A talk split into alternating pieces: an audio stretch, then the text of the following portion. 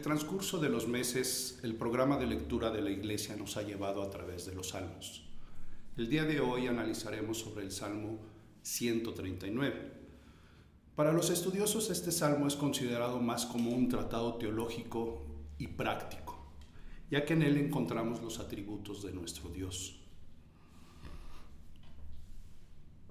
Aunque su origen este salmo fue escrito para ser cantado, el pueblo de Dios aprendió y memorizó cantando este salmo. Aprendió a través de la alabanza a conocer a nuestro Dios. No hay nada más importante en la vida del creyente que conocer profundamente a ese gran Dios que tenemos. Podemos ver en las cosas, en la creación, las cosas de Dios pero no esto, esto no es suficiente para poder eh, conocer profundamente a ese gran Dios. El profundizar en el estudio de este salmo nos lleva a crecer en nuestro glorioso Dios, pero más aún nos lleva a tener a nuestro bendito y Salvador, el Dios encarnado. El versículo 1 al 6 nos habla de la omnisciencia de Dios, es decir, que Dios todo lo sabe, todo lo conoce perfectamente. El versículo 1 dice así, oh Jehová, tú me has examinado y conocido. Aquí la palabra analizar es examinar, es decir, cavar a profundidad. Podemos referirnos a los mineros que hacen excavaciones profundas para poder alcanzar aquellos minerales o metales preciosos. También podemos referirnos de una forma metafórica para realizar una investigación exhaustiva aunque para nuestro Dios esto no es necesario, realizar una investigación de tal envergadura para conocernos íntimamente, ya que Él nos conoce perfectamente desde el principio. ¿Cómo reaccionamos entonces ante la omnisciencia de nuestro Dios? Para los que no creen, esto debe ser verdaderamente aterrador Dice las escrituras que todas las cosas están desnudas a los ojos de aquel a quien tenemos que darle cuentas. Nuestro Dios te conoce, mi amigo, y si tú has querido ocultar tus pecados ante los ojos del mundo, esto no va a ser suficiente para nuestro Dios, porque Él lo conoce todo. Está descubierto todo para Él. Dios te conoce y algún día, dice la escritura, la escritura todos compareceremos delante de Él para darle cuenta de todas nuestras acciones. Y si tú no te has resguardado en la fe en Cristo, tú no estarás bien parado delante del tribunal de ese juicio. Dice las escrituras que el que ha creído no será condenado, pero el que no cree ya ha sido condenado porque no ha creído en el nombre unigénito del Hijo de Dios. Ahora, si tú no has creído en Cristo, mi invitación en este día es, ven a Cristo. Ven a Cristo ahora que tú tienes tiempo de arrepentirte de todos tus pecados y confiar en la obra redentora de la cruz del Calvario. ¿Cuál debería ser entonces la postura para los creyentes ante la omnisciencia de nuestro Dios? El versículo 6 nos da una referencia. Tal conocimiento es demasiado maravilloso para mí. Alto es, no lo puedo comprender. En lugar de sentir pánico por el hecho de que nuestro Dios nos conoce perfectamente nuestra persona, el salmista alaba a Dios, precisamente porque entiende que Dios es omnisciente. ¿Cómo aplicar entonces esta doctrina para nosotros los creyentes? Las circunstancias que tú tengas o por las que tú estés pasando, por muy grave que sea, Dios te conoce, te entiende, Él sabe perfectamente por lo que tú estás pasando.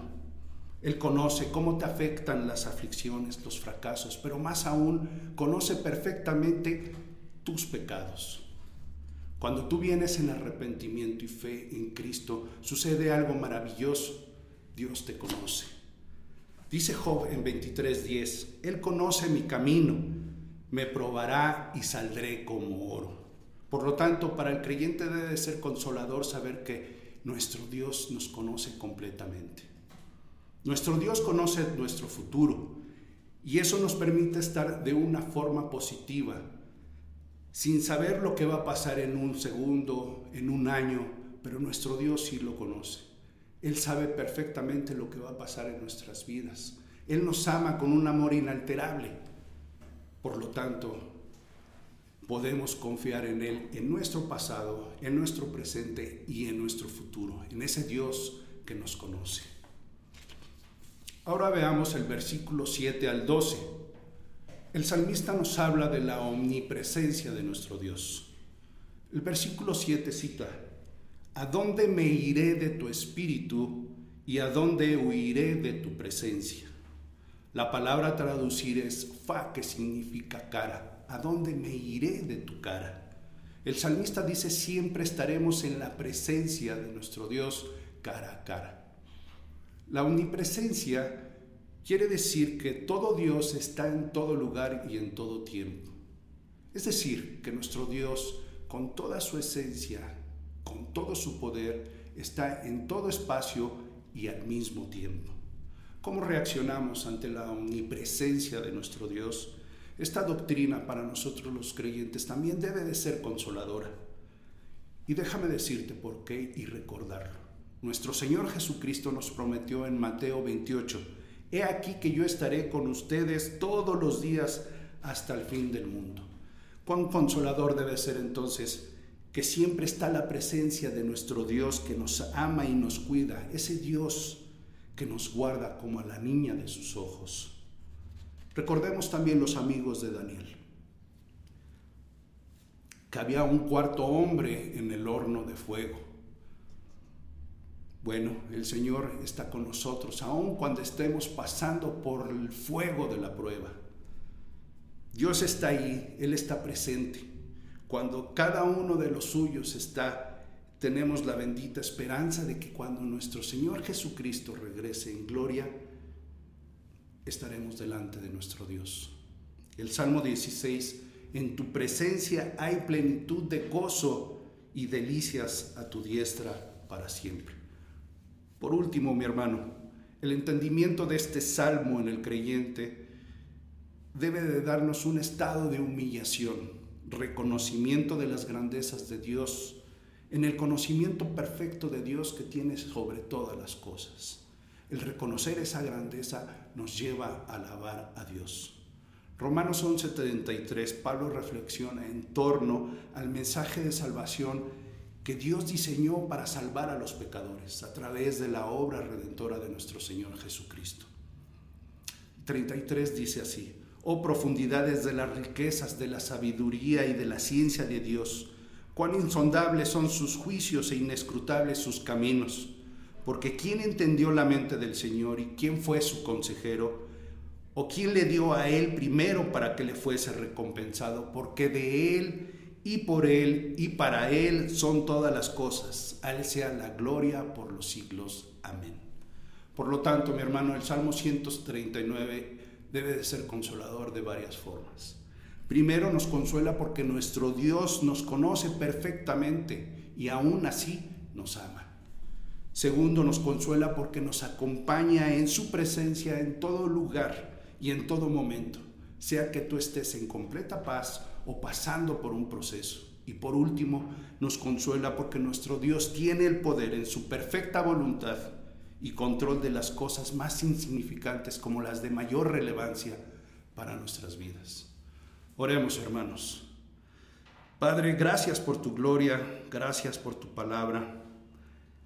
Quiero honrarla y quiero genuinamente que de todo corazón la obedezca, Señor. Gracias porque hoy es claro para mí que has depositado tu palabra en mis manos, en esa responsabilidad tan grande para comprender, para gozarme en ella y para obedecer cada mandato que tú me das. A efecto de que tu palabra, mi vida, dé fruto un ciento por uno. Amén y amén. Así sea y estoy de acuerdo. Gracias.